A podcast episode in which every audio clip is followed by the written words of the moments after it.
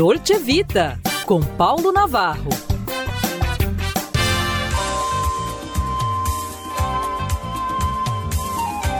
Olá, amigo, em pauta desde o começo.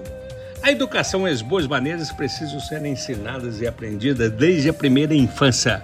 Em, abre aspas, o educado do Eduardo, sobre o poder da gentileza, Maíra Lotte Micalés, autora do livro Cocô, Xixi e Pum, mostra às crianças de forma lúdica que respeitar o próximo é legal.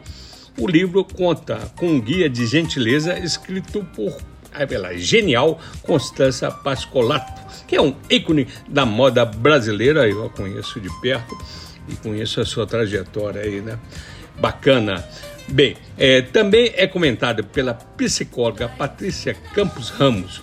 O manual auxilia pais e responsáveis a desenvolver nas crianças habilidades e valores, como cuidado, gratidão, respeito ao próximo e um boa convivência. Isso é bacana. Abre aspas. Assim como é necessário contar com quem ensine a ler e escrever, os bons modos dependem de ensinamentos e treino. Treino, desculpe, revela Constança.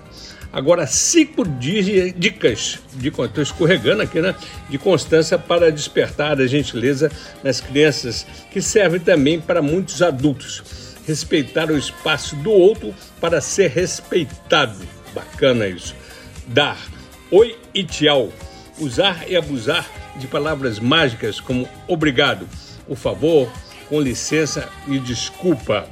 Agradecer com sinceridade, reconhecimento e gratidão. Não gritar, não fazer bullying e separar assuntos de casa e de rua.